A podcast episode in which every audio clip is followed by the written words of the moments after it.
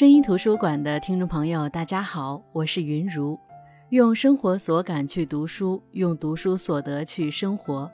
喜马拉雅 FM 是声音图书馆的独家播出平台。上期节目以及本期节目，我们主要分享的是梁晓声的作品《觉醒》。梁晓声的《觉醒》这本书主要讲述的是美籍华人陶恒在被确诊为胃癌后，在同为美国名牌大学教授的丈夫沃克的陪同下，为了弥补年少时对自己的老师犯下的无心之过，找到自己的救赎之路，而再次踏上归国的旅途。刚回国，丈夫就被设局仙人跳，由此结识了头脑灵活、深谙中国式关系的农民王福志，并委托王福志帮助他们来办理此事的故事。我们接着上集来讲，王福志先是把派出所的所长、副所长连同小姨子丽丽叫来家里，好酒好菜招呼一番，让所长知道陶恒的事情。顺便还通过丽丽把沃克那个仙人跳中损失的一千元要了回来，这便是他为陶恒沃克夫妇办成的第一件事儿。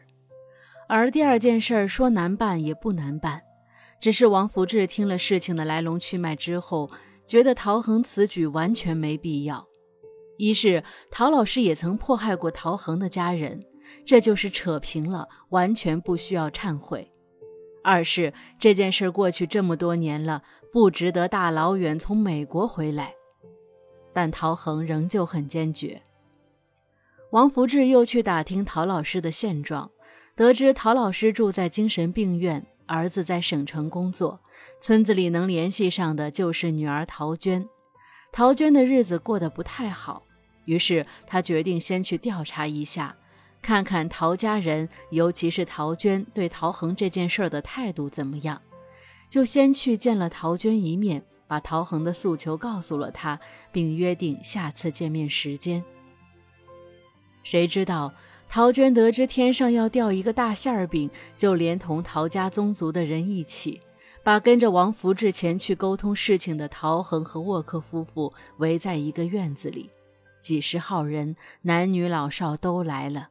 哪怕跟陶老师七拐八拐关系的亲戚都来了，他们无非就是也想啃上一口这天上掉的馅儿饼。他们写了一卷纸，最重要的一句话是：若以民间方式私了，总计补偿五十八万七千美元即可；若陶恒一方拒绝私了，我方不得不对簿公堂，由法院判决的话，则我方所要求的赔偿金额为。一百万美元。那写到这里，书中有这样的一段描写：书中说，满屋子的陌生男人，确切地说是些男性农民，较年轻的也有四十几岁了，几位年长者的年龄皆在六十岁以上。陶恒从他们大多数人的脸上读出了巴望、企图、沮丧、自责和无奈、无辜。他们仿佛是必须杀生的佛门弟子，不杀生，则自己的生存便是大问题；而白刀子进去，红刀子出来，又实在是违背自己的善性。但以操刀在手，看起来他们还是打算一边在心中默念“善哉善哉，罪过罪过”，一边狠着心下手的。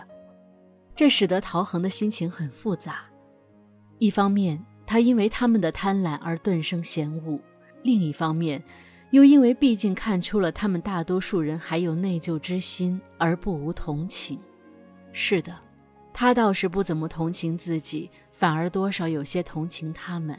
中国已经不是三十多年前的中国了，自己也不是三十多年前那个不管被谁瞪一眼都会接连数日忐忑不安的，即便深爱自己的父母也无法予以保护的少女了。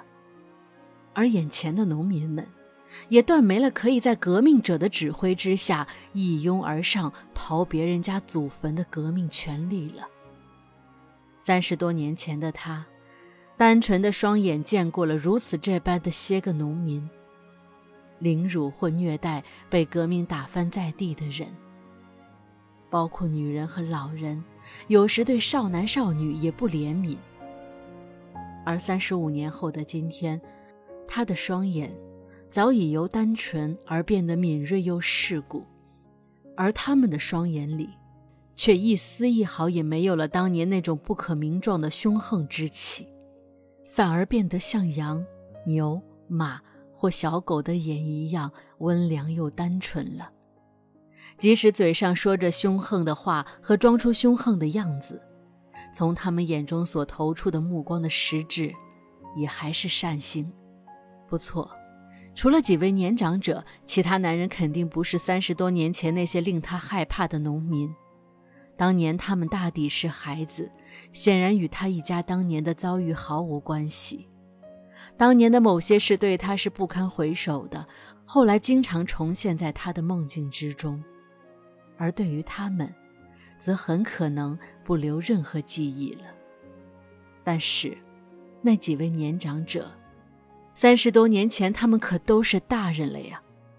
陶恒看着他们，内心里不由得这么想。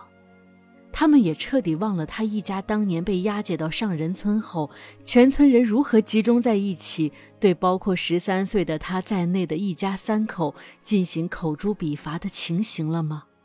忘了后来某些村人是如何高举锄高，将他外祖父母的坟刨了，将他外祖父母的尸骨扔到哪儿哪儿都是的情形了吗？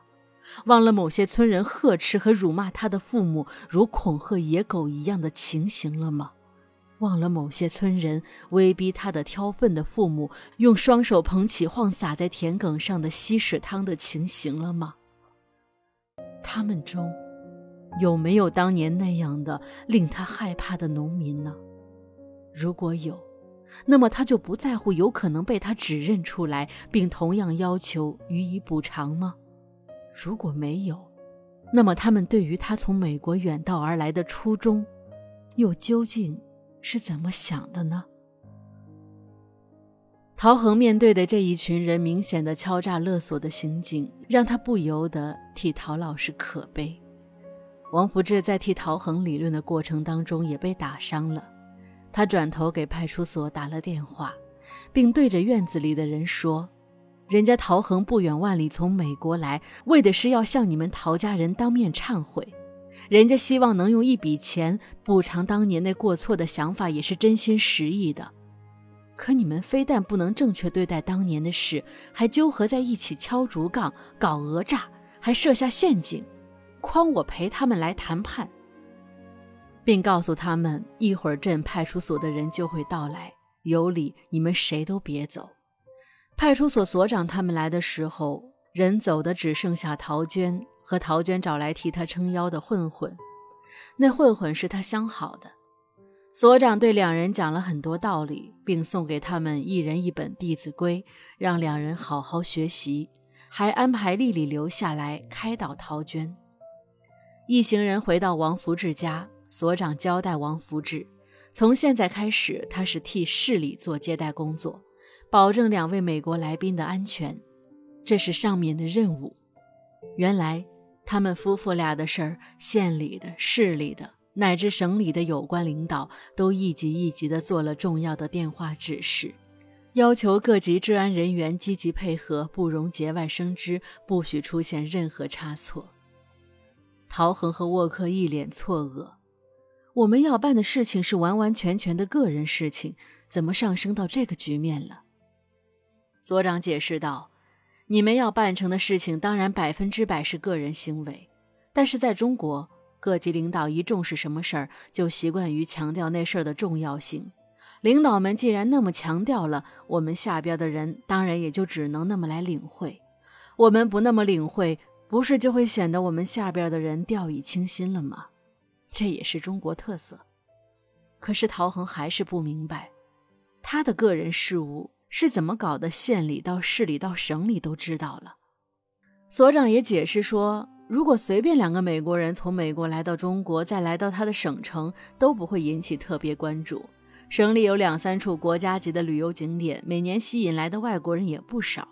但那几处景点集中在省城周边，所以游客基本上都是住在省城的宾馆、饭店里。观光之后，往往第二天就飞离省城了。可陶恒夫妇不一样。只在省城住了一晚上，第二天就来到市里。他们这个地级市太小了，太不起眼了，几年都见不到一个老外。忽然有一天来了一位，陪同的是一位中国侨胞的女士。住宾馆一登记，还都是美国一所著名大学的教授，中国话还说得那么好，当然就引起注意。在陶娟家里，王福志的求救让所长不得不把情况上报。面对两个美国人有可能遭遇到的围攻，这样的县级市、地级市根本没处理过此类的事件，怕把事情闹大，于是只能逐级上报。到现在，连省里的领导也知道陶恒究竟是来办什么事儿了。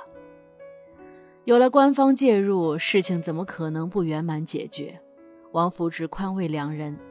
最后，丽丽和陶娟沟通的结果是，陶娟提出只要给一笔钱，够他将宅院翻修翻修就知足了。然后就是希望陶恒去见见陶老师。见陶老师很简单，他就住在精神病院。只是陶老师的精神如果有问题，那还知道他是谁吗？见陶老师那天，县电视台也去了人。进行了一系列的摆拍、题字、仪式感的座谈后，陶恒终于有机会跟陶老师单独说话。陶老师说：“其实我没疯。按照他的说法，他住进精神病院，起先为的是躲避女儿陶娟对他永不满足的勒索。陶娟由于婚姻失败，心理问题严重，再加上从小被宠惯的任性无比，又养成了好吃懒做的恶习。”退休前，陶老师的工资基本上是给他花了。退休后，陶娟对陶老师的勒索更是变本加厉，连他逢年过节给孙子买套小衣服或者玩具，都会使他气不打一处来。按他的想法，他哥哥的生活是幸福的，那么他这个当爷爷的花在孙子身上的每一分钱都完全是多余的。他这个女儿才是最需要钱的可怜人，甚至他希望父亲。应该把退休金全部给他才是，到时候他可以每个月给陶老师基本的生活费。无奈之下，陶老师想了这个办法，走通关系住在了精神病院，这样他就没理由闹了。陶老师说他在这里过得还不错，他经常教患者唱歌、绘画，还给一些学生补习功课。读诗给他们听，讲历史故事给他们听，甚至还能起到心理辅导师的作用。他说，他劝患者们比医生、护士劝患者还见效。当陶恒鼓足勇气提起当年那五十几元学费的事，说自己后来一直希望能有今天这样的一个机会，可以当面向老师忏悔，没有想到陶老师却否认有这样的事情，还说这事儿是陶恒脑海里臆想出来的。说他的记忆是人的一种伪记忆现象，越是文化程度高、智商高的人，大脑越容易产生伪记忆现象。既然陶老师说当年之事是他的伪记忆，陶恒一点辙都没有了。他不能也不必与一个身穿精神病号服且经常住在精神病医院里而又自认为没有疯的人争论谁可能完全失忆了，谁的大脑产生了伪记忆这么深奥的问题。只是他还是有点不甘心，难道这趟真的不该回来吗？陶恒怎么想也想不到会是这样的局面，好像他心中的那个疙瘩仍旧没有解开。告别的时候，他抱了抱陶老师，不料陶老师在他耳边说：“陶恒，从前的事，对不起。三十多年了，老师做梦都盼着能有今天这样一个机会，亲口、当面的对你说对不起。”那话不能不被他认为是一句最最明白的话。他顿时泪如泉涌。两天后，在上仁村的学校里召开了隆重的捐赠大会。虽然是暑假期间，操场上仍然集合了两三百名学生，而且都穿上了校服，也来了不少老师，还来了几位镇里的、县里的领导。沃克代表陶恒把一张十二万元的支票捐给了学校，又将五万元现金在台上直接交给陶娟，都是人民币。十二万元是为学校添置电话教学设备的，交给陶娟的五万元是要求她用来为自家修院子的。回美国的时候，陶恒很开心，因为他在登机前接到了歉意通知。原来他做检查的那家医院误将一位叫姚恒的女士的化验结果记在他的病历上了。由于肯定给他造成了精神痛苦和思想负担，医院愿与他达成令他满意的经济赔偿协议。那这就是本书的故事，看似都是不可能发生的事情，从头到尾充满了戏谑感。但是细究这中间的每一个设定、每一个细节、每一句话，都是非常贴合实际的。陶恒年少时期的一个无心之失，本不应该有如此大的威力，但因为正好与中国特殊的时期遇上，在那样一个对不是对、错不是错的年代，任何细微渺小的过错都会成为让人跌入深渊的推手。另外就是陶恒这个美籍华人的身份，这个设定很妙。如果陶恒是一个彻头彻尾的中国人，那么在这本书当中，很多中国式关系的处理、中国特色的表现就都没有空间施展，因为我们身处其中，见怪不怪，更没有必要拿出来讨论。但是作者是以陶恒侨胞人的身份来窥探这个对于陶恒来说既熟悉又陌生的中国。就能够带着我们以旁观者的视角来看待我们身处的社会，以及那些已经忽略的习以为常。那最后，我想再探讨一下这本书里几个值得讨论的地方。第一个是这本书的书眼到底是人性还是生存？电视剧《知否》当中，盛明兰有一句话是说：“与人相处，最终依靠的还是那最低处，是品性的最低处。”也就是说，不要看一个人在高处时的样子，而是看他在最失意的时候，在最关键的时刻表现出来的人格底线。而事实上，我们都高估了人性的最低处，也低估了自己的自私。通过这本书的故事，你会发现，人性根本没有最低处，只有更低处。没有被逼到那一步，根本无法评说别人的人性最低处。换而言之，人性。是经不起任何考验的，因为人都是有求生存的本能的。当年的陶老师求生存，可以与自己的父亲划清界限，甚至成为革委会的一员，带头批判陶恒一家。陶恒也是，在他发现竟是自己冤枉了陶老师的时候，他为了求生存，不得不隐瞒真相，看着陶老师被当成贪污犯。王福志为了求生存，需要将人性摸透。他必须弄懂各个阶层的人的利益，用与他们的利益最切合的方式与之周旋。他的小姨子丽丽为了求生存，需要左右逢迎，在基层的派出所运用她自己的美貌与情商换取生存空间。其实，我觉得这本书能告诉我们的就是，生存是人之本能，人性的最低处就在生存本能的极限点。那第二个，我觉得值得讨论的问题就是。陶恒到底该不该回来道歉？可以说，陶恒道歉是这本书这个故事得以延续的最大支撑点。正是因为要完成这件事，才有了这本书中的各种曲折、各色人物。可是道歉有很多种方式，陶恒选择的是回国当面道歉加经济补偿。书中派出所副所长在从陶娟家救出陶恒夫妇时，就发过这样的一番牢骚。他说：“你们的愿望虽然是那么的良好，但是良好的愿望那更应该有良好的方式来实现。比如你们从美国寄来一笔钱，多的话十万二十万的，够上仁村中学当成一笔奖学金用好几年；少的话，比如三万五万的，委托信得过的朋友直接送给陶娟，再附上封短信，只字不提当年那档子双方都不堪回首的事，那不也很好吗？”那陶娟就会觉得真是天上掉馅儿饼了，也许还会把你们的信供在家里。三万五万，对农村来说是大笔钱数，亲兄奶弟、同胞姐妹之间都未必肯给。现在六亲不认只认钱的人太多了呀！您二位倒实在，亲自到上人村去了，还哪壶不开专提哪壶，非得把当年陈芝麻烂谷子那些破事从头抖落。要抖落，那就连上人村和陶老师摆不到台面上的做法一起抖落。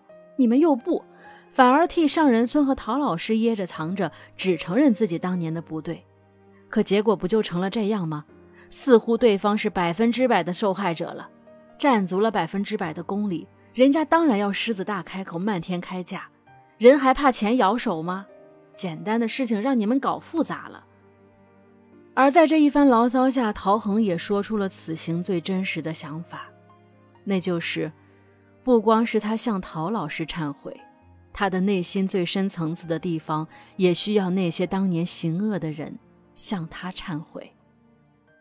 所以这本书就是通过这一件本来就极具争议的事情，一点一点拨开这一事件下处在各个维度中的中国人的人性。